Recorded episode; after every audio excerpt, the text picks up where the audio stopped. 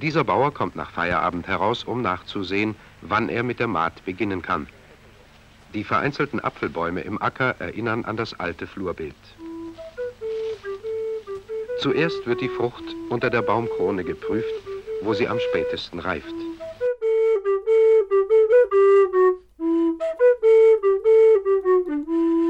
Hallo und herzlich willkommen zurück hier bei Keep It Grün, eurem Podcast zum naturnahen Gärtnern, der Pflanzenkohle und der Permakultur. Mein Name ist Nils, dabei ist mein treuer Experte. Hallo Das Frank. klingt wie so ein Hund, der dabei ist. Hallo Nils, danke für die Einladung. Ja, ähm, du bist ja auch immer dabei, immer ne? am Start. Also, immer am Start, wie ein ganz Gefährte. Treuer, äh, Begleiter. richtig, richtig. Und heute haben wir uns wieder ein spannendes Thema rausgesucht. Wir haben ja schon öfters in unserer Vergangenheit, unserer Podcast-Vergangenheit, über verschiedene Beete geredet, die man im Garten nutzen kann. Zum Beispiel Hochbeete, Hügelbeete und dergleichen. Und heute wollen wir eine große Übersicht starten, wo wir einmal zeigen, was sind die genauen Vor- und Nachteile von den verschiedenen Beettypen und für welche Situationen eignen sie sich. Und dazu ähm, haben wir uns unabhängig vorbereitet. Das heißt, ich bin auch gespannt, was der Franz vorbereitet hat. Vielleicht hat er andere Beete als ich. Doch bevor wir in das Thema einsteigen, möchte ich dir eine Frage stellen, Franz. Und zwar, kannst du mir sagen, wovon sich Bienen ernähren? Von Pollen und von Nektar. Ja, jetzt habe ich aber eine Biene gesehen, die an einem Blatt genagt hat. Kannst du dir erklären, warum die das gemacht hat? War das hat? eine äh, Honigbiene? Hm, wahrscheinlich nicht. Okay. Vielleicht ähm, ähnlich wie, obwohl, ja, das ist schon zu, zu verrückt. Ich hätte jetzt eher gesagt, dass sie es irgendwie zum Bauen benutzen. Ja, ich habe nämlich dann äh, gesehen, dass die Biene so ein kreisrundes Loch in dieses Blatt geschnitten hat und sich dann dieses Blatt äh, unter die Beine geklemmt hat und dann mit diesem Blatt Ach, weggeflogen verrückt. ist. Verrückt, oder? Äh, ich suchte mal ah, kurz ah, Ich dachte, du würdest jetzt gerade deine Nachrichten währenddessen am Beantworten. nein, nein, nein, nein. Hier, guck mal. So sieht das aus. Können wir euch gerne in der Beschreibung ja verlinken. Also eine richtige, eine Biene, die ein richtiges Blatt unter den Füßen hat und damit wegfliegt. Und dann ähm, habe ich nachgeschaut, was ist, worum es sich dabei handelt. Und es handelt sich um eine Blattschneiderbiene. Die, die Blattschneiderameisen, an die habe ich als erstes gedacht. Aber ich dachte so, ja, richtig. die bauen ja irgendwie Pilze dann drauf an. Das dachte ich, das ist vielleicht schon zu, zu weit weg. Ich habe mich auch gefragt, warum die das denn macht. Äh, es scheint wohl wichtig zu sein für deren Nestbau. Die kleiden dann ihre Nester damit aus. Warum genau, weiß ich nicht. Ich habe auch gelesen, dass die teilweise Plastik benutzen und das dann auf, auf, die richtige Größe schneiden. Genau, das ist so eine, eine Biene, die sich in diese, diese ähm, Erdlöcher zurückzieht und dann kleidet sie das mit Blättern raus. Ähm, Rosenbesitzer ähm, sehen die Blattschneiderbiene auch als Schädling an, weil dann eben so kleine runde Löcher in den Rosenblättern sind, aber den Rosen tut das nicht wirklich was. Also ähm, ja, faszinierend zu sehen. Noch einmal danke an den Zuhörer Rainer, der mich darauf aufmerksam gemacht hat. Vielen Dank dafür. Ich meine, diese Rosenbesitzer. Aber sehr spannend. Also interessantes Bild, was du da gezeigt hast. Poste ich bei Instagram, dann könnt ihr euch das angucken. Ähm, apropos Bienen. Äh, ich habe wieder geschleudert letzte Woche. Ich durfte wieder helfen beim, beim Schleudern. Ähm, waren ähm, bisschen Arbeit. Also wer eigene Bienen hat, der kennt das sicher. Äh, das ist immer eine sehr arbeitsintensive Zeit, auch wenn ich, wenn ich da nur an einem Teil von beteiligt bin. Äh, aber macht auch viel Spaß, gerade wenn man dann irgendwann fertig ist und gesehen hat, dass man da sehr viel Honig äh, stehen hat, der dann potenziell bald fertig ist, ähm, habe ich immer viel Freude daran. Und vielleicht können wir ja nochmal eine kleine Folge zum Thema Bienen machen, wenn euch das interessiert. Also ähm, Honigbienen, wie man sie hält und was so zu beachten ist und so. Mhm. Wir hatten ja schon mal eine Folge, die ist schon etwas her. Wir hatten auch in der Folge, kann ich mich ganz genau daran erinnern, schon mal aufgerufen, dass wir, beziehungsweise angekündigt, dass wir ähm, in Kürze ein Update herausbringen. Das Update ist nie gekommen. Wir haben nie wieder mit Anne gesprochen. Generell nicht. nee. ähm, das soll auf jeden Fall nachgeholt werden. Ähm, Fände ich interessant zu hören, auch wie sich das jetzt über die Zeiten entwickelt. Ich habe noch einen Nachtrag zur letzten Folge. Und zwar haben wir über das Thema Schwefel und Schwefeldüngung gesprochen. Und da hatte ich ja den ähm, äh, des Gips, Gips als äh, Dünger vorgestellt, was ähm, auch Schwefel enthält. Und da haben wir gesagt, dass in der Landwirtschaft früher gar nicht so viel mit Schwefel gedüngt wurde. Ich habe das erzählt. Und dass es inzwischen immer mehr ein, ein Ding wird. Und jetzt äh, bin ich darauf gestoßen worden, warum das so ist. Kannst du dir denken, warum? Warum man früher Warum nicht Schwefel hat man früher nicht Schwefel gedüngt, aber muss es heute machen? Vielleicht hatte man den Schwefel nur in Formen vorliegen, die nicht gut pflanzenverträglich sind, sowas wie Schwefelsäure. Und zwar hat äh, eben diese Anne mit den Bienen hat mir erzählt, dass sie auch mit einem Landwirt gesprochen hat und der meinte, dass er inzwischen auch, äh, dass er Probleme mit Schwefelmangel hat und dass er viel düngen muss. Gerade so Raps zum Beispiel braucht sehr viel Schwefel, äh, 40 bis 60 Kilo pro Hektar. Und der Grund ist, dass früher die Abgase viel mehr Schwefel enthalten haben. Also die äh, Seit 1990 sind die Emissionen um 95 Prozent gesunken, weil die äh, immer sauberer wurden, äh, Autos oder äh, Industrie. Und dadurch kommt viel weniger Schwefel über die Luft in den Boden. Das heißt, man muss erst jetzt anfangen zu düngen, weil früher hat man mit den Autos und so hat man äh, quasi dafür gesorgt, dass ähnlich wie bei Schwermetallen, dass es in den Boden kommt. Äh, aber hier führt das, führt das eben dazu, dass man inzwischen äh, Schwefel düngen sollte. Das ist ja Und unglaublich. über die Luft kommen inzwischen nur noch 10 Kilo pro Hektar ungefähr in den Boden. Und ich habe ja gesagt, beim Raps 40 bis 60. Also da ist schon eine große Differenz. Oha, das hätte ich nicht gedacht, dass die, diese Schwefelabgase und der saure Regen, der darunter kam, irgendeinen positiven Effekt haben könnte. Ja, doch. Also ähm, meint man nicht. Vielleicht sollten wir mal überlegen, ob es sich überhaupt lohnt, so viele Filter überall einzubauen, wenn wir damit doch hier unsere Beete äh, benachteiligen. Aber nein, ich habe lieber saubere Luft und muss dann ein bisschen äh, Schwefel nachdüngen. Ja, das scheint mir auch lieber zu sein. Sehr schön. Ähm, ja gut, dann würde ich sagen, starten wir doch direkt ins Thema Nee. rein. Nee, nicht? Hast du noch was? Studie der Woche habe ich letzte Woche eingeführt. Und äh, Ah, damit fangen wir diese Woche an. Und ich habe eine rausgesucht und hab, bin ganz seicht gestartet. Und zwar mit einer, weiß, nicht, weiß auch nicht, ob man das, doch man kann es schon als Studie bezeichnen, aber vielleicht so ein bisschen Vorläufer, damit wir hier einfach mal einfach anfangen können und in den nächsten Wochen werden die dann vielleicht ein bisschen komplexer, ein bisschen äh, nerdiger in Anführungszeichen. Und zwar habe ich mit einer Bachelorarbeit gestartet. Ist ja Mhm. oft, wo man sagen muss, okay, das ist nicht sehr umfangreich, das ist vielleicht auch nicht so in die Tiefe, äh, aber das ist ja vielleicht gar nicht so schlecht hier für den Anfang. Wobei ich sagen muss, das ist eine sehr gute Bachelorarbeit. Es ist nicht meine, es Ist ist, es- nicht meine. Das wäre meine Frage. Nee, ja. es ist nicht meine. Und zwar, ich lese mal den Titel vor: Auswirkungen von Komposttee auf das Wurzel- und Pflanzenwachstum von Rosenkohl. Auch, wo ich sagen würde, Oh. sehr praxisnah, für uns zumindest, äh, so dass wir sagen können, okay, das können wir auch irgendwie direkt umsetzen. Weißt du, was Komposttee ist? Ja, das ist, äh, wenn ich einen Kompost habe und da kommt Wasser unten raus, dann ist das diese Brühe. Genau, man kann ihn aber auch selber ansetzen. Also ich nehme meinen Kompost und packe ihn in Wasser und dann lösen sich quasi die äh, Mikroorganismen, Vitamine, organische Nährstoffe, sowas, die lösen sich raus und dann habe ich so ein Wasser übrig und das benutze ich als Tee. Ganz kurz, das wird doch normalerweise noch aktiviert, das dann mit, mit Luft und dann wird das Wärme behandelt, damit die Mikroorganismen Genau, man muss vermehren, immer eine gewisse Menge an Sauerstoff äh, in dem Wasser dann auch haben und eine gewisse Temperatur. Äh, hier in dieser Bachelorarbeitsstudie wurde es auch von einem Unternehmen hergestellt, also er hat das nicht irgendwie in einem, äh, weiß ich nicht, Eimer angesetzt. Und die Studie war auch relativ groß, also 400 Pflanzen, was ich für eine Bachelorarbeit. Oft ist es ja so, dass äh, bei so einem Versuch dann viele Studien über ein Feld ausgeführt werden, zum Beispiel. Ähm, aber deshalb dachte ich, komm, die nehmen wir mit rein und gucken uns mal an, wie sowas überhaupt aufgebaut ist. Also, Auswirkungen von Komposttee auf das Wurzel- und Pflanzenwachstum. Schauen wir mal, ob das was gebracht hat. Erstmal, woraus besteht ähm, diese, dieser Kompost? Ähm, hauptsächlich aus äh, Grünschnitt, 50%, Stallmist, tonhaltige Erde, Humuskompost, Urgesteinsmehl, hatten wir ja auch letzte Folge drüber gesprochen. Und daraus wurde dann eben so ein Tee hergestellt. Und der wurde dann ähm, auf die Blätter gesprüht. Also gar nicht als Flüssigdünger in den Boden gegeben, sondern auf die Blätter gesprüht. Und äh, hier wurden vier Hypothesen aufgestellt. Und jetzt gucken wir einfach mal, ob die sich. Vielleicht kannst du kurz erklären, was, warum stellt man Hypothesen oder was ist das bei einer Studie? Das sind praktisch Behauptungen, die man testen möchte, weil sonst testet man irgendwas und dann weiß man später gar nicht, was war eigentlich die Ursprungsfrage, beziehungsweise man ist verleitet, verleitet dazu, die Ursprungsfrage dann noch umzustellen zu dem, was sich gerade gefunden hat. Und eine Hypothese ist praktisch eine, eine ähm, Behauptung? falsifizierbare Mhm. Behauptung, genau. Also etwas, wo ich am Ende sagen kann, stimmt das oder stimmt das nicht? Oder stimmt es zum Teil? Sehen wir gleich.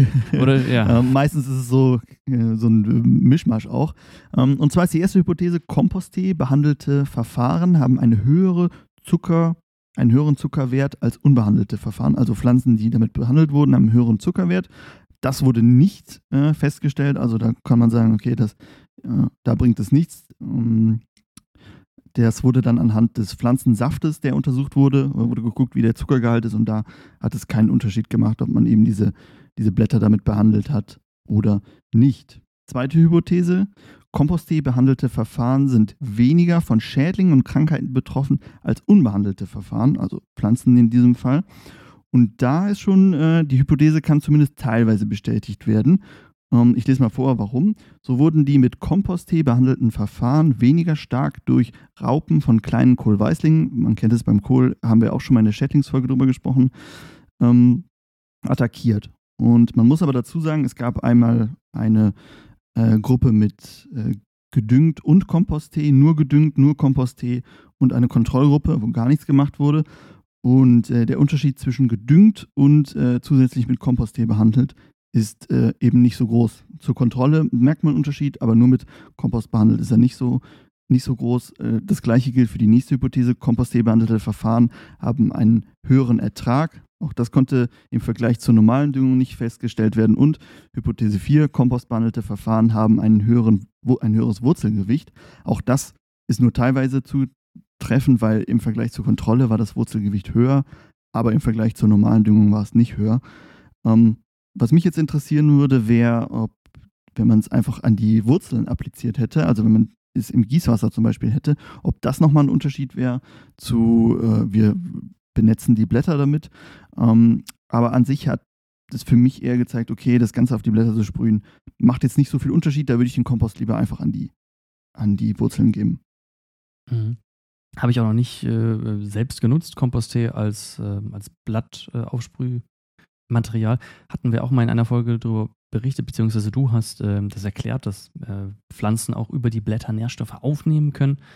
das war mir damals auch neu ich hätte es jetzt auch, also ich kenne Kompostinoa als etwas, was man ins Gießwasser mit mhm. reinmischt. Ja, aber ich fand das ganz gut, um mal seicht einzusteigen. Also keine komplizierte äh, Frage und äh, ein paar Hypothesen, um zu gucken, wie das, ähm, wie das funktioniert hat. Ich habe fürs nächste Mal oder fürs übernächste Mal, je nachdem, wie wir uns abwechseln, habe ich eine, die ich richtig spannend fand. Äh, die war mir jetzt nur zu viel, die noch zusammenzufassen. Deshalb habe ich jetzt äh, ein bisschen kleiner angefangen. Nächste Woche oder übernächste Woche, wenn du nächstes Mal eine mitbringen möchtest, ähm, wird es dann richtig groß. Hast ja gesagt, wir sollen das abwechseln. Alles klar, dann übernächste Woche. Dann mache ich das nächste Woche. Ähm, ja, erstmal äh, sehr spannend, schön, dass du die mitgebracht hast. Ähm, jetzt würde man, ne, wenn man das nochmal genau auf den Prüfstand stellt, wird man nochmal so ein paar methodische Fragen stellen. Ne? Du hast ja gesagt, wie viele wurden getestet, wann, wo wurde das getestet, was für Bedingungen gab es und so weiter und so weiter. Um dann nochmal genau festzustellen, äh, kann man das generalisieren oder nicht. Aber es ist zumindest schon mal ein Hinweis ähm, zu den Findings, die da ich habe noch eine andere kurze Frage an dich zum Thema Studien. Und zwar, findest du, dass wissenschaftliche Studien kostenlos zugänglich sein sollten? Alle? Mm. Ich glaube schon, ja. Äh, ich kann mir vorstellen, das Argument dagegen ist natürlich, dass Wissenschaft ist teuer und Funding ist unglaublich mhm. schwer in der Wissenschaft zu bekommen. Und habe ich gestern noch einen Beitrag zu ähm, mir angeschaut äh, dazu, dass auch wenn du in die Forschung gehst, deinen Doktor gemacht hast, dass du im Grunde die ganze Zeit nur von befristeter Stelle zu befristeter Stelle hastest, wenn du welche bekommst und fliegst sehr schnell raus, eben weil das Geld so knapp ist. Aber ich glaube, ähm, diese Art von Bildung sollte kostenlos zugänglich sein. Ich könnte mir vorstellen, dass es vielleicht so einen Zeitrahmen gibt, dass sie sagen, wir haben jetzt die und die ähm, Ergebnisse, ne, die sind ja zum Beispiel für die Wirtschaft auch relevant und die Wirtschaft hat das Geld da auch was zu, äh, für zu zahlen. Dass dann gesagt wird, im, nach einem Jahr wird es äh, kostenlos zugänglich und wenn jemand das früher haben will, äh, weil die Ergebnisse halt relevant sind für zum Beispiel das Unternehmen oder sowas, dann zahlen die dafür. Mhm. Der Grund ist, wenn man nach Studien sucht, oft findet man dann so Auszüge nur davon und wenn man sich das Ganze angucken will, dann muss man äh, Geld bezahlen. Und äh, gerade als jemand, der irgendwie studiert zum Beispiel und sich dafür interessiert, ist natürlich dann irgendwie 50, 60 Euro, wenn es günstig kommt, für eine Studie zu bezahlen, um die zu lesen, ohne überhaupt, du kannst zwar oft den Abstract lesen, aber ohne dann zu wissen, ob es dich weiter, dir weiterhilft, ist natürlich schon sehr viel. Aber gut argumentiert, ähm, sehe ich, glaube ich, ähnlich wie du. So, jetzt haben wir schon viel Vorgeplänkel gemacht, jetzt darfst du, jetzt, jetzt darfst du einsteigen. Ja. Gucken wir mal, wie viele Beete wir noch äh, verglichen bekommen heute. Genau, der große Beetvergleich. Und ähm, ich würde sagen, starten wir direkt rein und wir starten einfach mit dem Standard. So, wenn ich überhaupt keine Ahnung habe, was für spezielle Beete es gibt, ich einfach in meinen Garten gehe und da äh, zum Beispiel Kartoffeln oder Kürbisse oder sowas anpflanzen möchte, so wie mein Großvater mir das auch beigebracht hätte, ähm, lege ich dort ein Beet an. Auf dem Boden und darauf pflanze ich dann die Pflanzen. Kann ein Bodenbeet. Ein Bodenbeet praktisch. Ja, ich habe es Standardbeet genannt, ich weiß gar nicht, was für ein. Ich glaube, es heißt Bodenbeet. Heißt Bodenbeet einfach. So habe ich es zumindest immer gesehen, ja. Passt auf jeden Fall, ganz genau. Kurz zur Beschreibung, also das sind ähm, meistens ein bis anderthalb Meter breite äh, Streifen von Erde, die mal mehr, mal weniger bearbeitet wurden, aufgelockert wurden, ähm, je nachdem mit organischen Materialien gedüngt werden ähm, und verbessert werden, sodass wir dann versuchen, unseren Pflanzen eine gute Heimat zu bieten. Und die, diese breiten Streifen werden dann von verschiedenen Wegen äh, durchschnitten. Ich warum, glaube, sorry, warum gerade die Breite? Ich glaube, wir müssen es nicht so genau erklären, ja, die, die Leute kennen, wissen, was ein Beet ist. Aber warum gerade die Breite und nicht äh, 20 Meter breit?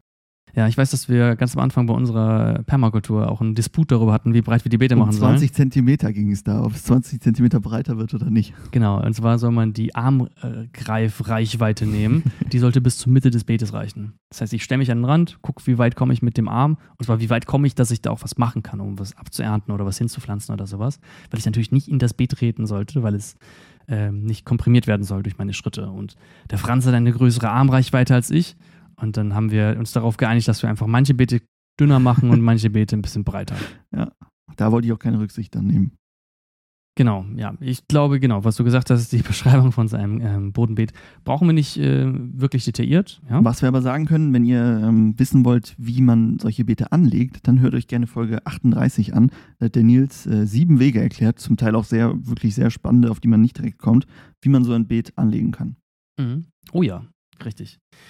Ähm, ja, was sind die Vor- und Nachteile von so einem Standardbeet? Ich glaube, das kann man ganz kurz zusammenfassen. Jetzt bin ich mal gespannt. Okay, äh, ah, fass mal kurz zusammen.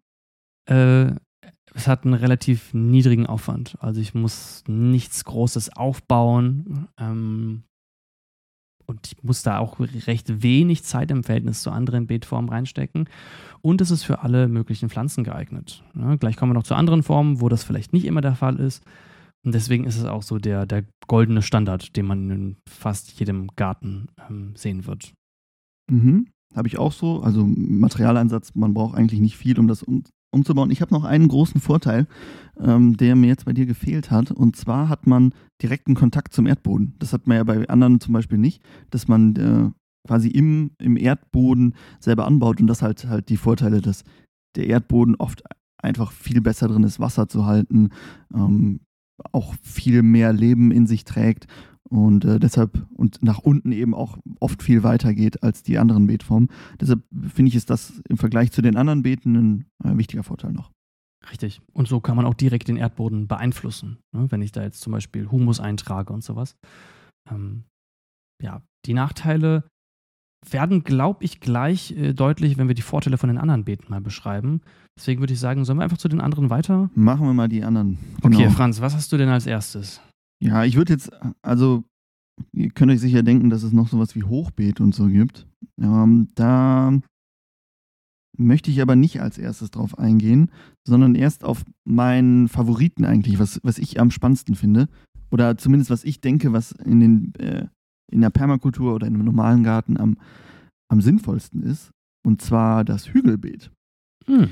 Hügelbeet haben wir, glaube ich, sogar schon mal eine eigene Folge darüber gemacht, die ich mir jetzt nicht aufgeschrieben habe. Deshalb, äh, wenn ihr euch da, da kann man sehr viel auch ins Detail gehen. Der Franz hat sogar ein Video dazu gemacht, wo er mhm. ganz genau zeigte, wie man sich das aufbauen kann im Garten. Und einen Ratgeber habe ich auch geschrieben. Also wenn ihr da mehr zu wissen wollt, findet ihr bei uns sehr viel. Also man kann sagen, dass es auch ähm, ein, wie man sich vorstellt, oft ein Wall, also nicht so ein runder wie so ein Erdhaufen, sondern ein Wall, der in der Mitte organisches Material hat. Ähm, Sepp Holzer hat da ja auch sehr viel zu äh, gemacht. Äh, das ist dann so groß, dass man sogar Baumstämme in die Mitte legen kann.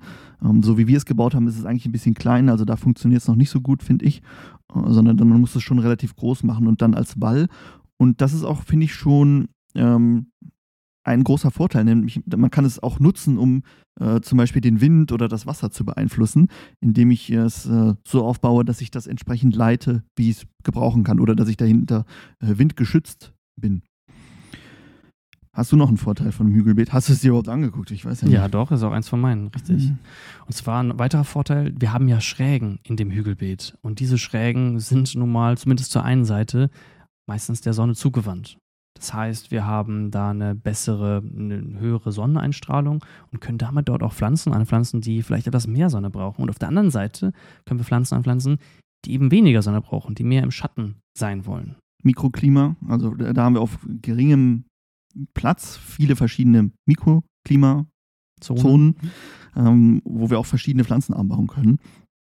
Und äh, ein weiterer Vorteil ist, dadurch, dass es, also das richtige Hügelbeet oder wie ich finde, dass es am meisten Sinn ergibt, das ist auch relativ hoch. Also das ist bestimmt 1,50 Meter hoch ähm, und die Wände sind aber auch äh, steil, sodass man gut auch oben dran kommt, wenn man nicht zu kurze Arme hat. Und das, der Vorteil ist zudem noch, dass man den Platz vergrößert. Also dadurch, dass ich in die Höhe und an den Seiten, ähm, also oben und an den Seiten Pflanzen anbauen kann, habe ich noch mehr Platz geschaffen, ähm, wo ich Pflanzen anbauen kann. Mhm. Weiterer Vorteil ist, du hast gesagt, da ist viel Biomasse in dem Hügelbeet enthalten, ganze Baumstämme und die verrotten natürlich über Zeit. Und bei so einer Verrottung, wer schon einmal einen Heißkomposter angelegt hat, äh, weiß, dass da ganz schöne Temperaturen entstehen können. So hohe Temperaturen wie in einem Heißkomposter entstehen im Hügelbeet jetzt nicht, aber es sind schon einige Grad, die es da an Unterschieden gibt im Verhältnis, äh, im Vergleich zur Umgebungstemperatur. Das sorgt dafür, dass wir eben im Frühjahr früher das äh, Hochbeet, das Hochbeet, das Hügelbeet bepflanzen können und im Herbst ähm, einige Zeit länger dort unsere Pflanzen wachsen lassen können. Genau. Also ich hatte das auch in dem äh, Video, glaube ich, gesagt. Äh, das sind, können bis zu 5, 6 Grad Unterschied sein. Und gerade wenn wir sowas wie Tomaten oder keine Ahnung was anbauen, was äh, relativ früh schon äh, rausgesetzt werden kann und empfindlich bei äh, Frost ist, äh, da macht das natürlich einen, einen großen Unterschied. Mhm. Bei Frost hast du gerade noch was angesprochen. Dadurch, dass wir einen Hügel haben, dass es höher ist, sind wir natürlich auch etwas gegen Bodenfrost gefeilt. Ja, ja. Und was ich auch finde, man kann es sehr gut nehmen, um so ähm, es ist natürlich ein ähm, sehr äh, von mir gesehener Vorteil, aber dass man das nutzt, um zum Beispiel Wege zu leiten ähm, oder ähm, irgendwie die, die Struktur meiner Fläche zu beeinflussen, ähm, sodass ich irgendwie das äh, so ziehe, dass ich damit mein, äh, mein ähm, Grundstück abgrenze oder sowas. Also das finde ich, find ich da auch äh, sehr spannend und man kann es halt so lang bauen, äh, wie man möchte. Man muss halt einfach immer weiter Biomasse in die Mitte legen. Ich habe noch einen äh, schönen Vorteil. Sehr gerne. Und zwar bleibt das Hügelbeet ja nicht stabil. Mhm. Das verändert sich ja über die Jahre. Und wie wir eben gesagt hatten, durch die Verrottung wird Wärme frei, aber da werden auch Nährstoffe frei. Und die bauen sich über Zeit ab, beziehungsweise werden über Zeit aufgenommen. Das heißt, wir haben einen, einen abnehmenden Nährstoffgehalt und wir können dann einen Pflanzplan aufsetzen, einen, äh, ja, einen Fünfjahresplan aufsetzen, wenn man möchte. Das heißt, wenn wir einmal das Hügelbeet gebaut haben, wissen wir genau, was wir in den nächsten fünf Jahren alles anbauen können. Und ganz am Ende, im Idealfall, ist das Hügelbeet wieder flach. Ja, sehr gut. Sehr guter Punkt. Man muss aber natürlich dazu sagen, dass das Hügelbeet, es klingt jetzt super, aber es hat nicht nur Vorteile. Ich habe ja eben schon gesagt, man kann damit, äh, wenn man es richtig baut, mit Baumstämmen oder halt richtig viel Biomasse. Und äh, dafür braucht man eigentlich großes Gerät auch. Wenn man das mit der Hand macht, dann bleibt es entweder klein, was natürlich auch eine Möglichkeit ist, ähm, aber eben nicht so effektiv, oder man muss da mit dem Bagger ran ähm, und die nötigen Erdarbeiten leisten. Also man hebt das ja auch erst ein bisschen aus. Es geht ja auch ein bisschen in den Boden rein ähm, und muss dann Baumstämme dahin schleppen. Also es ist schon viel Arbeit, hält aber dann dafür entsprechend auch lange. Also nur bis so ein Baumstamm verrottet ist, das dauert halt sehr lange. Weiteren Nachteil, den ich sehe, ist äh, dadurch, dass wir etwas nach oben gebaut haben, haben wir eine höhere Oberfläche. Durch die höhere Oberfläche kann mehr Wasser verdunsten. Wasser kann einfacher nach unten abfließen. Das heißt, es ist generell trockener auf dem Hügelbeet und wenn wir da was gerade im Sommer wachsen haben wollen, müssen wir ähm, mehr bewässern. Genau, das ist, ähm, wird uns, glaube ich, noch häufiger begegnen, dieser äh, Nachteil, auch dadurch, dass die Biomasse in der Mitte ist, ne, hast du eben gesagt, läuft es einfacher ab.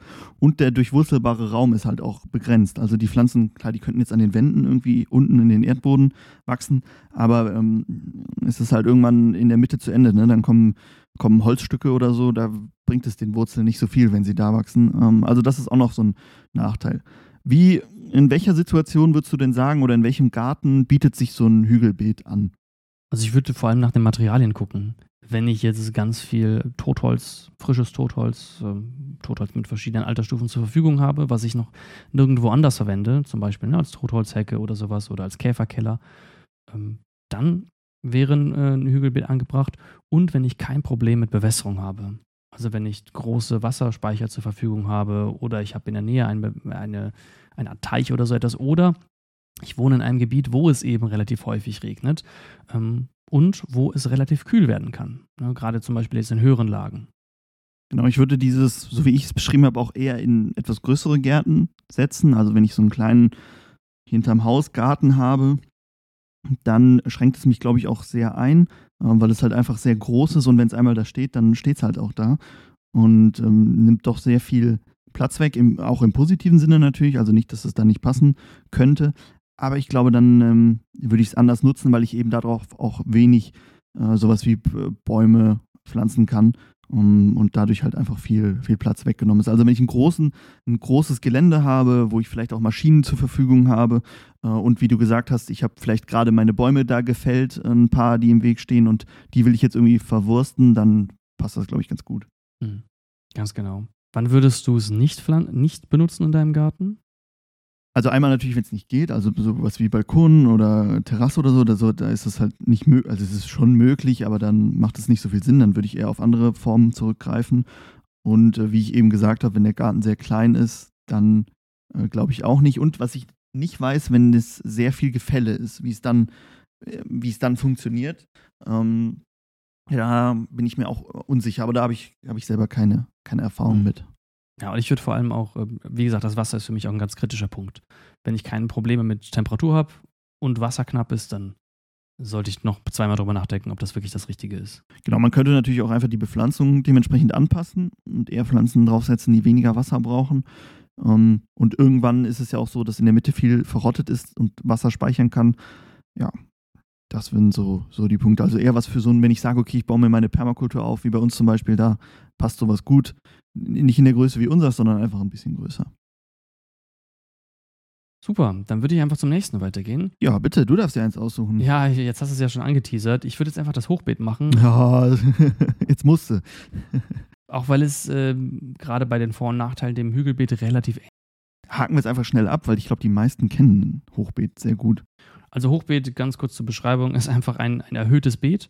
Das kann äh, sein, dass es ein ganz normales Bodenbeet ist, was dann um einen Fuß, also um so 20, 30 Zentimeter nach oben gesetzt wurde mit so zwei, drei äh, Brettern außenrum.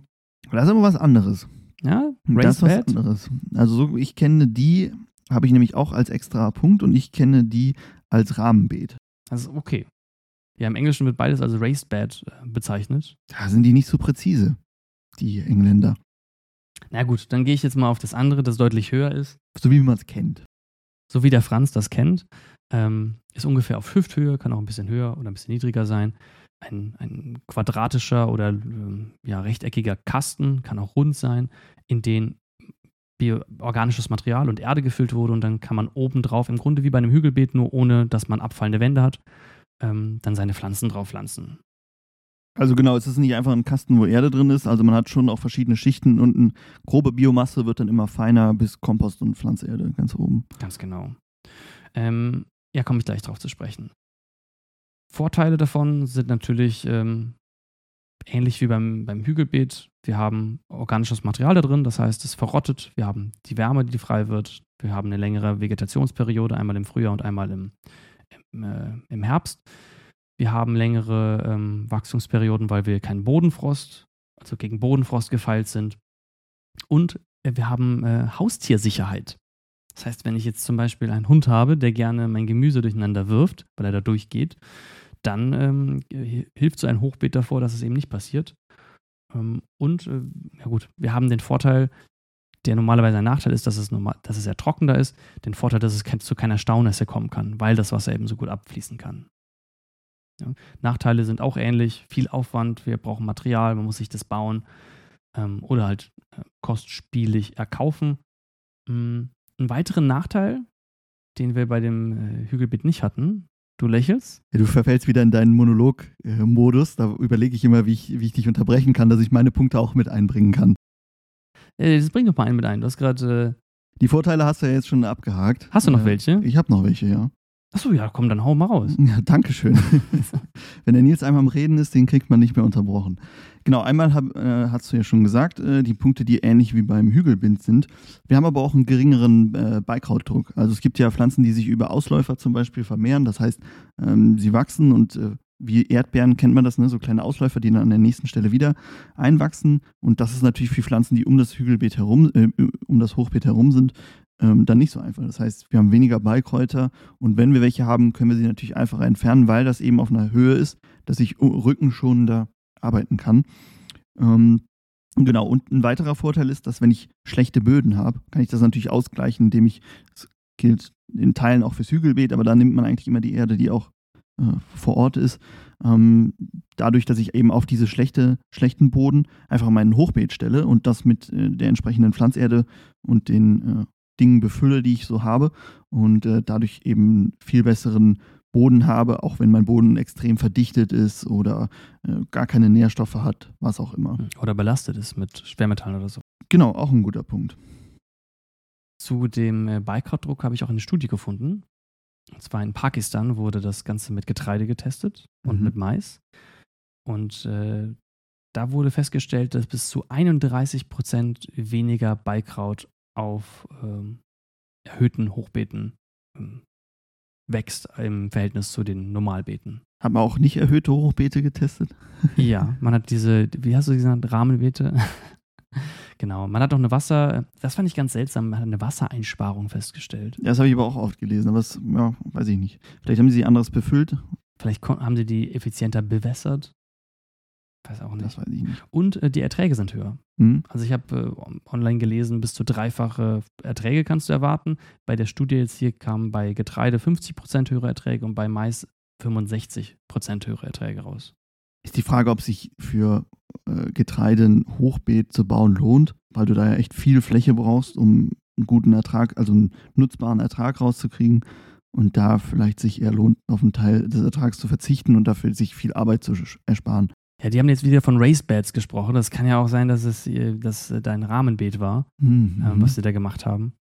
Ich habe noch, äh, hm? gerade bei Getreide und Mais würde ich das erwarten. Ja, ich habe noch einen Vorteil. Und zwar ist es einfacher, dass, äh, wir haben ja oft gesagt, eigentlich hat man immer Probleme mit Schnecken. Und ein Hochbeet lässt sich aber, finde ich, einfacher gegen Schnecken abschirmen. Also ich kann ähm, irgendwas einfach um das Hochbeet rummachen, um die Wände, sodass die Schnecken da nicht so leicht hochkommen. Und dann habe ich eigentlich weniger Probleme, ähm, und den Boden muss ich halt extra so Krägen bauen, ähm, weil ich da noch gar keine. Ich habe noch einen habe. weiteren Vorteil. Äh, den würdest du mir jetzt wieder absprechen, weil es sich nicht um ein richtiges, in deinen Worten, Hochbeet handelt. Und zwar gibt es unterfahrbare Hochbeete. Da kann man zum Beispiel auch mit dem Rollstuhl drunter fahren. Das heißt, Menschen mit, äh, ja, mit einer Behinderung äh, können da auch gärtnern. Das sind im Grunde dann, die sehen aus wie Hochbeete und unten drunter ist halt nicht kein organisches Material, sondern dann hat man halt oben die 30, 30 Zentimeter Erde. Genau, aber das kennt, das kennt man ja auch viel von äh, so Balkonen oder so. Und da ist es halt auch, dann kann man Sachen drunter stellen oder so und nutzt den Platz effektiver aus. Äh, würde ich dir jetzt nicht widersprechen. Würdest du das auch als Hochbeet bezeichnen? Das würde ich auch als Hochbeet bezeichnen. Äh, nur halt das Rahmenbeet nicht. Das also ist ja so, ist ja sehr populär, so Rahmenbeete aufzubauen in den letzten Jahren geworden und deshalb würde ich das schon noch als eigenen nehmen, auch weil es halt anders aufgebaut ist im Inneren als ein Hochbeet. Ja, bin ich gleich gespannt. Wirst du gleich bestimmt noch vorstellen dazu. Ähm, hast du denn welche Nachteile vom Hochbeet. Ja, jetzt ähm, habe ich nicht mehr im Kopf, was du eben, äh, du hast bisher da schon durchgesaust durch die Nachteile. Ähm, ich habe einen Punkt gegenüber des Hügelbeets zum Beispiel, weil wir gesagt haben, die sind relativ ähnlich, habe ich eben nicht dieses, dass ich viel mehr Platz zum Anpflanzen habe. Ich habe ein bisschen mehr, weil die Pflanzen ja an der Seite runterwachsen können. Ähm, aber das ist ja keine Fläche, die ich aktiv bepflanze meistens. Ich habe keinen direkten Kontakt zum Boden. Ähm, das ist beim Hügelbeet ja zum Teil zumindest. Und ähm, dadurch, dass die Biomasse, die wir da drin haben, natürlich könnte man es auch anders machen, aber man kommt dann eben nicht so gut dran, weil man nicht diese Hügelform hat, ähm, haben wir meistens eher so sehr feine Biomasse, die verrottet schnell. Das heißt, ich habe mehr äh, Arbeitsaufwand, um das Ganze am, am, Leben in Anführungszeichen zu halten. Mhm. Das sieht man auch schon nach ein oder zwei Jahren, dass es sehr stark einsinkt. Äh, mit dem Kontakt zum Boden. Einmal natürlich, weil die Pflanzen dann nicht nach unten wurzeln können und gerade Pflanzen, die ja, viel Wurzelmasse brauchen und tiefe Wurzeln haben, äh, die mögen das nicht so gern darin zu wachsen. Deswegen auch der Vorteil bei normalen Beeten, also den, den äh, Bodenbeeten, äh, dass man da eben alles anpflanzen kann, im Hochbeet eben nicht. Ne? Ich habe zum mhm. Beispiel gelesen, Mais ist zum Beispiel auch problematisch, auch, auch weil der dann so hoch wächst, ne? gerade wenn man hochwachsende Pflanzen hat, kommt man da schwieriger dran. Aber auch ähm, der Kontakt zum Boden fehlt. Du hast dadurch keine Bodenverbesserung. Also, wenn der Boden sowieso schlecht ist, wir gehen jetzt mal nicht davon aus, dass der stark äh, schwermetallbelastet ist, dann möchtest du ihn ja eigentlich verbessern, aufbessern, mehr Humus in den Boden einbringen. Durch ein Hügelbeet, ach, durch ein Hügelbeet, durch ein Hochbeet schaffst du das eben nicht wirklich. Dadurch, dass du, ja, wenn das Hügel, ach, das Hügelbeet, immer, ich komme immer durcheinander mit denen, dadurch, dass das Hochbeet äh, dann einfach wieder neu auffüllt von oben, hm, ist der Effekt auf den Boden recht gering. Genau. Und wir haben eben auch dieses, dass es viel, viel Wasser braucht. Ich glaube, ich würde jetzt schätzen, noch mehr als beim Hügelbeet. Beim Hügelbeet hatte ich das ein bisschen weniger das Gefühl als beim Hochbeet. Äh, aber was du eben auch gesagt hast, äh, dass hohe Pflanzen da schlecht drauf anzubauen sind wie Mais, ist natürlich auch, weil sie noch exponierter sind. Ne? Also zum einen ist es nicht so groß, das heißt, sie schützen sich nicht gegenseitig und sie sind eben nochmal ein halben Meter, dreiviertel Meter höher. Äh, und da ist meist noch, noch mehr Wind, sodass das auch Probleme geben kann. Hm. Weißt du noch unsere Sonnenblume, die wir angebaut haben bei uns in der Permakultur? Ja, wo es so ein schönes Bild gibt, wo du mit ihr da stehst. Ja, die war bestimmt drei Meter hoch und dann, wenn ich die jetzt nochmal auf dem Hochbeet draufsetze. Da fällt wahrscheinlich das Hochbeet um. Ja, richtig. Okay, wir haben jetzt viel äh, Verwirrung mit Hügelbeet und Hochbeet gehabt. jetzt haben wir sie abgehakt, glaube ich. Mhm. Genau, noch ganz kurz dazu. Wenn ihr euch für das Hochbeet interessiert, ähm, haben wir auch ein Video dazu. Und wenn ihr euch dafür interessiert, haben wir kein Video zu? Wir haben kein Video zum ah, Ja, das war der Komposter, ne? Aber da hatten wir dein Hochbeet erwähnt. Wir, dem, wir haben das Wort Hochbeet bestimmt mal in einem Video Hochbeet, gesagt, richtig, aber richtig. Wenn, kein Hochbeet-Video. okay, aber es gibt eine, eine Podcast-Folge darüber, über Mischkulturen im Hochbeet, die man zusammenpflanzen kann. Folge 72. Und ein Ratgeberartikel. Den natürlich auch. Sehr gut. So, jetzt haben wir das beides endlich durch. Ja, Willst du beim nächsten weitermachen oder soll ich mir noch einen aussuchen, nachdem du das Hochbeet mehr. Oh, nimm dir ruhig was. Aber lass mich auch was dazu sagen. Ich habe nämlich jetzt als nächstes das Gegenteil vom Hügelbeet mir rausgesucht. Kannst du dir vorstellen, worum es sich handelt? Ja, weil ich es auch schon vorgeschlagen hatte, bevor die Folge kam, als Beispiel, nämlich das Kraterbeet. Ah, super. Was ist denn ein Kraterbeet? Äh, der Name beschreibt es eigentlich ganz gut. Und zwar ist es ähm, es sieht ein bisschen aus wie so ein äh, Bombenkrater, also so ein Loch im Boden, was an der Seite so Welle hat. Und äh, das hat eben auch ganz spezielle Mikroklimazonen, dadurch, dass wir hier äh, zum einen tiefer in den Boden gehen, aber auch an der Seite diesen Wall haben. Und der, die Tiefe, das sind ungefähr 20 bis 40 Zentimeter. Man kann aber auch deutlich tiefer gehen, gerade in höheren Lagen ähm, eignet sich das besser. Und der Krater hat ungefähr eine Größe von ein bis zwei Metern auch wieder in höheren Lagen, also in den Bergen, soll man wohl tiefer und größer machen, das, äh, das Kraterbeet. Und ich habe sogar äh, Versionen gesehen, wo in der Mitte eine kleine Wasserfläche entsteht.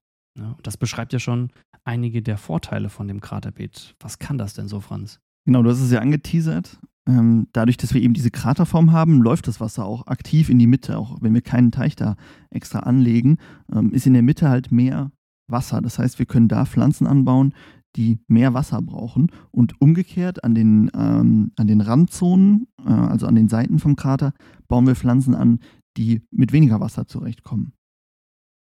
Mhm. Genau, das überschüssige Wasser, das fließt dann nach innen. Das ist ja dann schon mal der auch ein großer Vorteil, dass das Ganze eben mit sehr wenig Wasser zurechtkommt, weil wir da eine verringerte Verdunstung haben. Ne? Und durch diese, durch diese Kraterform, ganz oft gibt es auch einen, einen Wall um das Kraterbeet drumherum, also eine Erhöhung, haben wir auch weniger Wind, der den Krater ähm, durchweht. Das heißt, gerade im unteren Bereich ist es recht windstill. Da kann man natürlich auch Pflanzen anpflanzen, die den Wind nicht so gern mögen. Und wie gesagt, wir haben weniger Wasserverlust ähm, durch Verdunstung. Jetzt haben wir bei dem Hügelbeet ja schon gesagt, dass wir eine längere Vegetationszeit haben, dadurch, dass wir Wärme haben durch die Verrottung ne, und keinen Kontakt zum Bodenfrost. Jetzt ist es beim Kraterbeet aber auch so. Kannst du dir vorstellen, warum? Ja, ähm, wir haben ja in der, in der Mitte, wenn wir da Wasser haben, nutzen wir den, diesen kleinen Teich als Wärmespeicher. Wir haben das ja schon mal erzählt, dass auch in Gewächshäusern zum Beispiel kann man Wasser als Wärmespeicher nutzen, der die Wärme ähm, in den, in, bis in die Nacht hinein ähm, speichert. Den anderen Punkt darfst du gerne sagen. Mhm. Ich habe mir noch aufgeschrieben, dass gerade in hohen Lagen, ähm, also ne, wenn man äh, einer hohen Altitude sich befindet, ähm, da hat man ja häufig sowas wie Nachtfröste. Ne? Also Frost, der gerade kalter Wind zum Beispiel, der herkommt. Und dadurch, dass es da relativ windstill ist und dadurch, dass wir praktisch so eine Mulde haben, die näher, beziehungsweise die mehr ins, in die Erde eingegraben ist, ähm, haben wir eine höhere ähm, Pufferwirkung. Das heißt, es dauert länger, bis sich Temperaturen ändern. Ähm, im Verhältnis zu, ne, wenn ich jetzt äh, ja, im Wind stehe, wird es mir relativ schnell kalt, aber wenn ich auf der Erde liege, also wenn ich im kalten Wind stehe, wird es mir relativ schnell kalt. Wenn ich auf der Erde liege und die Erde noch warm ist, dann halte ich es ein bisschen länger aus. Ja, und man hat ja zudem, wenn wir sagen, wir, ist es in der Mitte feuchter, äh, im Sommer, wenn es dann doch warm wird, weil irgendwann wird es auch da heiß, ähm, durch die Verdunstung äh, haben wir zusätzlich Verdunstungskälte. Das heißt, wenn es zu heiß wird, dann äh, sorgt es gleichzeitig direkt wieder dafür, dass es nicht mehr, nicht mehr so heiß ist. Das ist richtig spannend. Ja, richtig spannend. Eins, was wir leider noch nicht selber gebaut haben. Ja. Das kommt bestimmt noch. Ich habe noch einen weiteren Vorteil. Und zwar dadurch, dass wir eben den Krater haben, wo das Wasser reinfließt, haben wir ähm, gerade in Gefällen hm, weniger Erosion. Einmal haben wir weniger Wind, der Sedimente wegtragen kann, aber auch weniger Wasser, was Sedimente wegtragen kann. Und dadurch bleiben die Nährstoffe da, wo wir sie haben wollen. Da haben wir auch schon eine extra Folge zu gemacht, deswegen reden wir da nicht weiter drüber. Folge 83, da ging es um Erosion. Gut vorbereitet. Was man auch noch sagen kann, äh, wir haben jetzt viel über das Innere vom Krater gesprochen, wo man zum Beispiel Tomaten oder Paprika sehr gut anbauen kann, also die viel Wärme brauchen und windgeschützt sein sollen. Äh, durch die Welle an der Seite hat man eben auch einen, einen Windschutz. Ähm, an den Randzonen habe ich ja eben von äh, Mikroklimazonen gesprochen. Wenn wir jetzt die inneren, inneren ähm, den inneren Hang quasi betrachten, wenn wir uns da die Nordseite angucken, die hat ja immer äh, von allen Seiten äh, Sonne. Das heißt, da können wir Pflanzen anbauen, die äh, sehr viel, sehr viel Sonne brauchen und mit trockenen Bedingungen zurechtkommen. Wenn wir dagegen die Südseite im Inneren nehmen, da haben wir dann weniger Sonne, können Pflanzen anbauen, die eben nicht so viel Sonne vertragen, gar nicht, gar nicht haben wollen.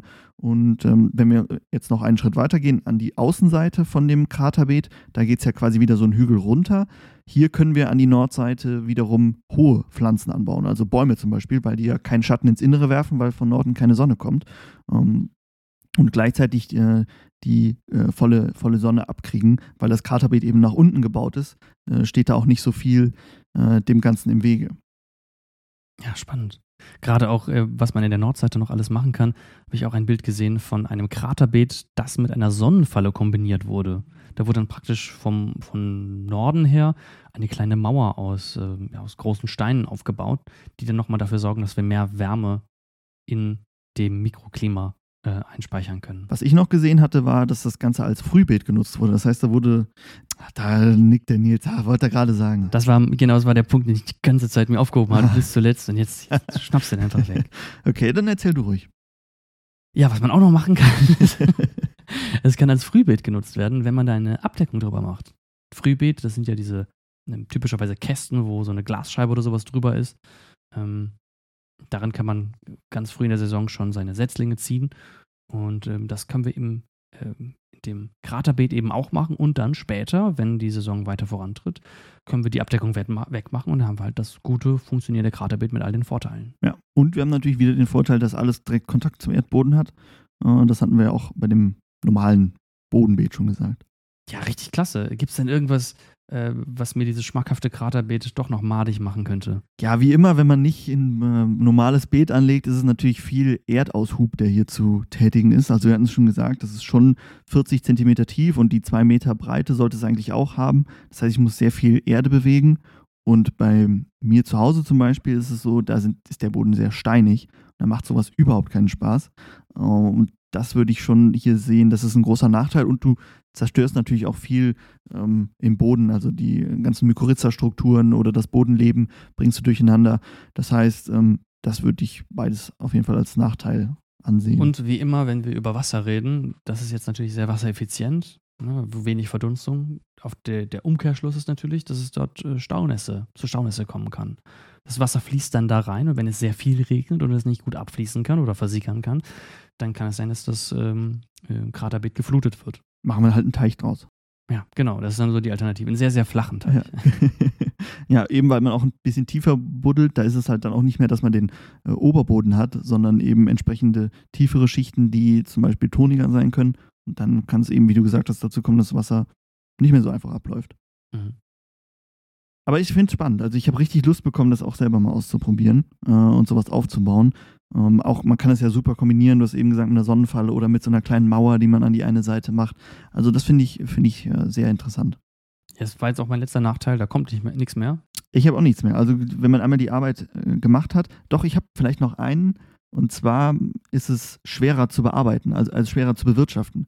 Ähm, wenn wir sagen, es hat zwei Meter Durchmesser und du hast eben gesagt, 1,20 Meter oder 1,40 Meter ähm, sind optimal. Wenn ich nicht in der Mitte irgendwie Steine hinlege, auf die ich treten kann, dann komme ich halt nicht so gut an die Mitte ran, auch weil der Seite ein Wall ist, über den ich treten muss. Mhm. Ja, richtig. Und gerade ähm, wenn wir jetzt auf landwirtschaftliche Scales, also es geht recht schwierig. Was ich mir noch, was mir noch aufgefallen ist, erinnerst du dich noch an Folge 93, Permakultur in Äthiopien mit Asmelash? Da hatte er uns Bilder gezeigt äh, von äh, auch so kleinen Vertiefungen auf den Feldern. Und da musste ich jetzt beim Kraterbeet auch dran mhm. denken. Es waren jetzt keine Kraterbeete genau, aber die waren eben genau dafür auch genutzt worden, damit sich Wasser dort ansammeln kann, damit es gut versickern kann. Und hat halt auch viele von den Vorteilen, die wir jetzt im Kraterbeet haben. Das heißt, auch in anderen Kulturen, vor allem in Kulturen, wo es ähm, ja, wenig Wasser zur Verfügung steht, wird so ein Kraterbeet genutzt. Haben wir eben beim Hochbeet gar nicht gemacht, aber in welchem Garten würdest du es denn einsetzen? Das Kraterbeet jetzt? Ja.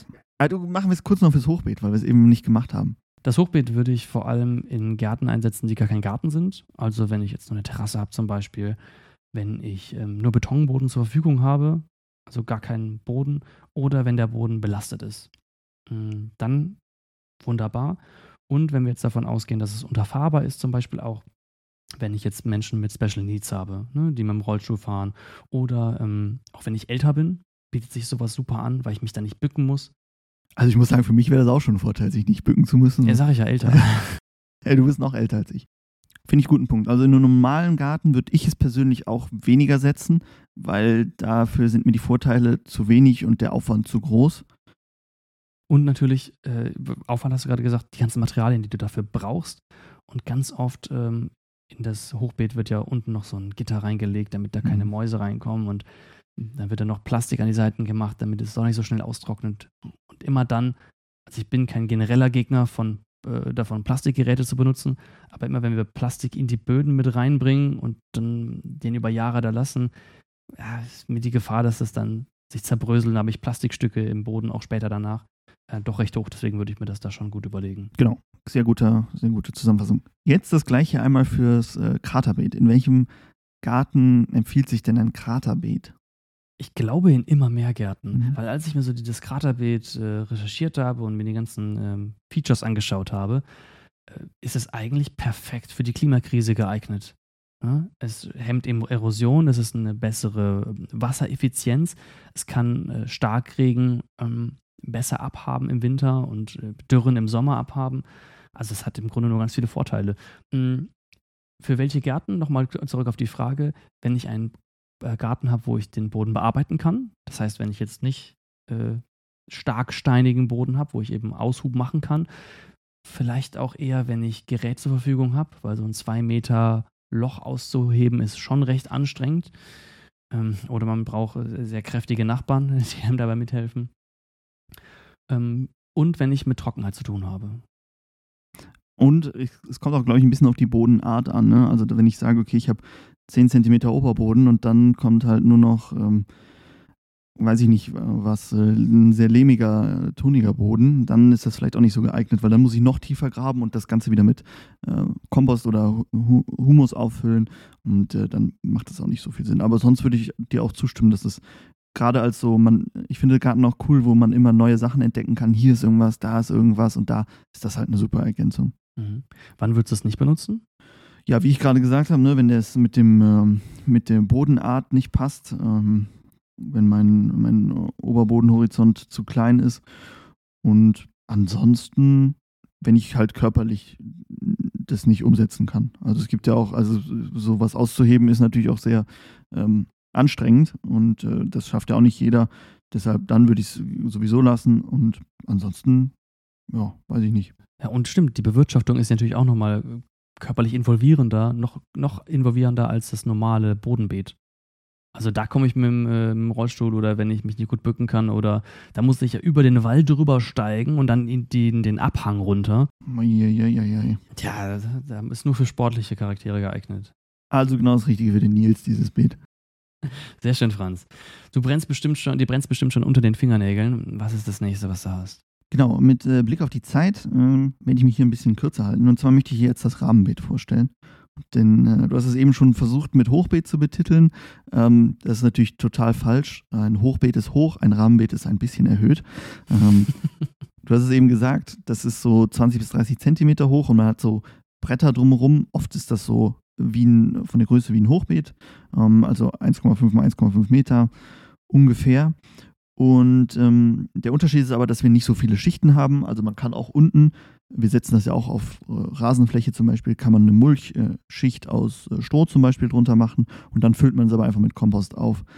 Und die Vorteile sind ähnlich wie beim, ähm, wie beim Hochbeet, nur eben ohne das durch Verrotten mehr Nährstoffe, weil das ist minimal hier und äh, die Temperatur wird äh, auch weniger erhöht. Äh, ansonsten das gleiche mit weniger Beikrautdruck. Ähm, ist ein bisschen einfacher zu bearbeiten, weil es ein bisschen höher ist. Es ist schön abgegrenzt. Ich finde so Gärten sehen auch immer gut aus, die aus so Rahmenbeeten bestehen, ähm, weil ich mag, wenn da so Struktur drin ist und das schafft man hiermit sehr gut. Und was ich noch als Vorteil empfinde, was man vielleicht auch beim Hochbeet sagen kann, ist es sehr gut für Anfänger geeignet, weil man leicht das ähm, in eine Struktur bringen kann, die man einfach versteht. Es gibt auch so eine Firma, glaube ich, die macht so äh, Gitter in Anführungszeichen für da drauf und dann hast du so ganz viele Quadrate und dann wird dir vorgegeben, okay, das Quadrat pflanzt du das und das und das und das und dann kriegst du sogar so Schablonen, dass du genau den richtigen Abstand beim Pflanzen hast. So detailliert muss es jetzt nicht sein, aber man kann sehr gut abgrenzen, okay, hier habe ich mein, meine eine Mischkultur, da habe ich meine nächste und meine nächste. Und man hat nicht so, oh, dürfen die jetzt zu nah aneinander stehen und so. Es ist, glaube ich, ein, sehr anfängerfreundlich und wenn man es einmal aufgebaut hat, weniger arbeitsintensiv als ein Bodenbeet. Mhm. Ja. Und es hat so in einer abgeschwächten Form die Vorteile vom Hoch. Genau, ja. Mit, mit Wasser, mit Bearbeitung. Nur, dass man eben nicht ganz so viel ähm, Material braucht für da rein und dass man sehr nah am normalen Boden ist. Also man hat schon Kontakt zum äh, ja. Boden und hat nicht eben diese Biomasse-Schicht. Also klar, man könnte äh, eine Schicht aus Stroh machen, aber das ist eigentlich wie bei unseren Beeten, die wir angelegt haben, wo wir die Mulchfolie drunter gemacht haben. Äh, auch da wächst es dann irgendwie in den normalen Boden mit rein. Ganz kurz äh, durch, wann würdest du das benutzen? Du hast gerade gesagt, das wird eigentlich in, in jedem Garten, darf es nicht fehlen? Nee, das ich jetzt, würde ich jetzt nicht sagen. sagen. Ähm, also so in meinem Garten würde ich, würde ich, weiß ich nicht, ob ich es einsetzen würde. Ähm, ich glaube, das ist für sowas jemand, der ähm, sehr viel Wert auf Struktur und Optik liegt in seinem Garten, der relativ, also ein kleiner Garten, wo ich sage, ich habe irgendwie vier, fünf Beete und möchte hier klar trennen, wo was ist. Ähm, weniger Arbeit mit äh, Unkrautpflege, mit Schnecken und sowas haben, weil ich das hier auch sehr gut abgrenzen kann. Äh, ich bearbeite nichts mit Maschinen, weil das geht hier natürlich auch nicht. Ich kann da nicht mit einer Fräse drüber fahren oder so, ähm, weil ich eben diesen Rand drumherum habe. Ähm, also würde ich sagen, wenn ich einen kleinen Garten habe und anfange, Anfänger bin, dann finde ich, ist das eine, eine, sehr gute Sache. Oder wenn ich sage, ich möchte ähm, zwei, drei verschiedene äh, Kulturen mehr anbauen, dann finde ich das auch optimal. Ja, wenn man unbehandeltes Holz zum Beispiel nimmt als Umrandung, dann äh, kann man das ja auch langfristig dort lassen. Dann verwittert das und wird dann, geht dann irgendwann über ein normales Beet. Und ich habe, was du ja eben beim Hochbeet gesagt hast, hat keinen Einfluss auf den normalen Boden, also verbessert ihn damit nicht. Das sehe ich hier schon, weil die Pflanzen wurzeln bis in den Boden, können dann dafür sorgen, dass aufgelockert wird oder bringen eben äh, Biomasse in den Boden. Ja, spannend auf jeden Fall. Sehr spannend sogar. Du hast bestimmt auch noch ein Beet. Ich habe noch eins. eins. Ein letztes Eins kannst noch. du noch genau. raushauen. Das ist ein bisschen ein Special Cookie. Zwar hast du schon mal von einem Turmbeet gehört. Turm? Turmbeet. Habe ich noch nicht von gehört. Ah, doch, die kenne ich. Äh, doch. Richtig. Das sind ähm, Rohre, die ähm, vertikal aufgestellt werden. Das sind dann Löcher oder Öffnungen an den Seiten, wo verschiedene Pflanzen drin wachsen können. Man kann auch verschiedene Wannen aufeinander stellen, sodass da eben Öffnungen an den Seiten sind. Im Grunde geht es darum, dass wir einen, ja, einen Turm aufbauen und da möglichst viele Pflanzen ähm, drauf anpflanzen können. Das hat einen Vorteil natürlich, dass wir auf relativ kleinem Platz das Ganze machen können. Das heißt, wir haben einen Quadratmeter und da haben wir auch sehr verschiedene Pflanzen, die wir dort anpflanzen können. Und ähm, ähnlich wie bei dem Hochbeet und bei dem Hügelbeet kannst du halt genau steuern, was für Erde du da drin hast. Ne? Das heißt, du bist unabhängig, wenn du jetzt zum Beispiel belasteten Boden hast. Aber das wird doch auch oft äh, komplett ohne Substrat gemacht, oder? Ganz genau. Es gibt auch welche, die funktionieren mit Hydroponik. Das ist dann noch simpler, würde ich sagen, aber störungsanfällig. Also da habe ich äh, viel von gelesen, dass die Pumpe kaputt geht, dann fällt sie aus, dann kommt irgendwo Wasser raus, dann muss er gucken, dass es mit pH-Wert stimmt und die Nährstoffe genau richtig sind und sowas. Ähm, und du hast eine richtige Apparatur hinter. Ähm, Hydroponik habe ich generell selbst noch nie äh, probiert, deswegen kann ich da wenig äh, ähm, zu erzählen.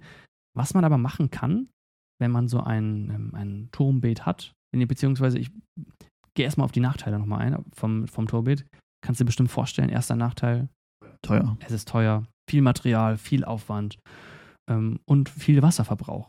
Ja, dadurch, dass wir das eben erhöht haben und gerade wenn wir ein Hydroponiksystem haben.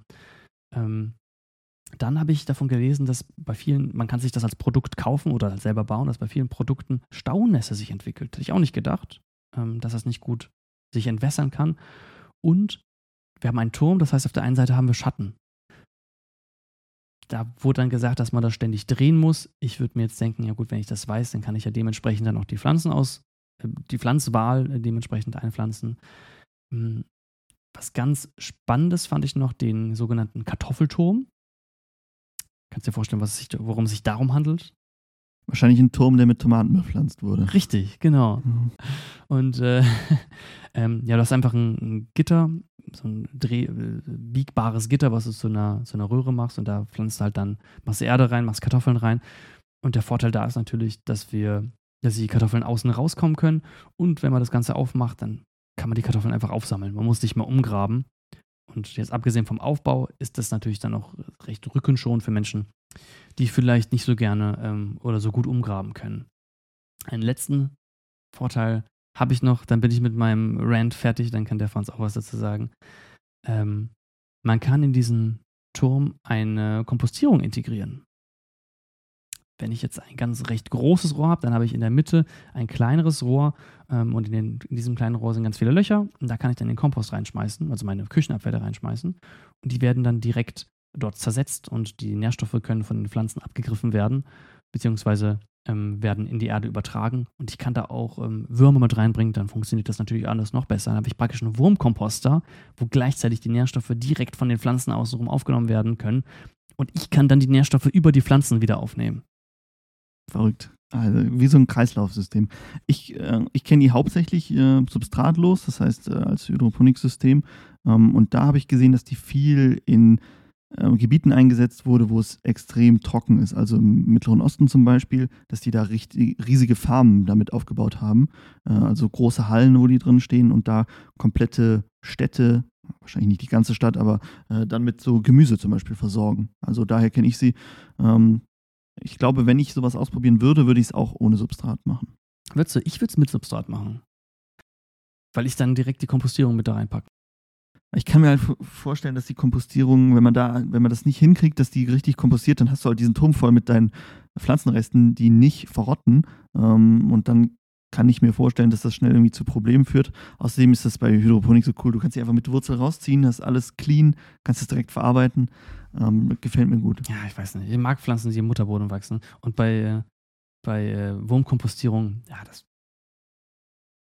Alles klar. Ja, können wir mal ein, groß, ein großes Battle daraus machen. Dann kriegt jeder so einen Turm und dann gucken wir, wer nach einem halben Jahr mehr Ernte rausgezogen ja, hat. Richtig. Müssen wir aber auch dann genau feststellen, was man alles benutzen darf und wie viele flüssige Nährstoffe man sich dazu kaufen darf und, oder nicht. ja, alles. Du kannst ja den Wurmtee dann äh, aus, aus meinem äh, Turm benutzen.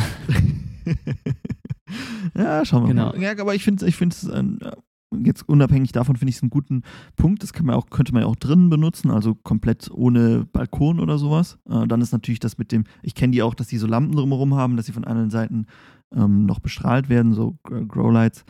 Ähm, deshalb finde ich das gerade für Stellen, wo ich, wie ich eben gesagt, wo ich gar keinen Boden habe, wo ich es irgendwie einpflanzen kann, also in eine Wüsten zum Beispiel äh, oder drinnen, äh, so eine Dachterrasse kann ich mir auch gut vorstellen, ähm, dass das da angebaut wird.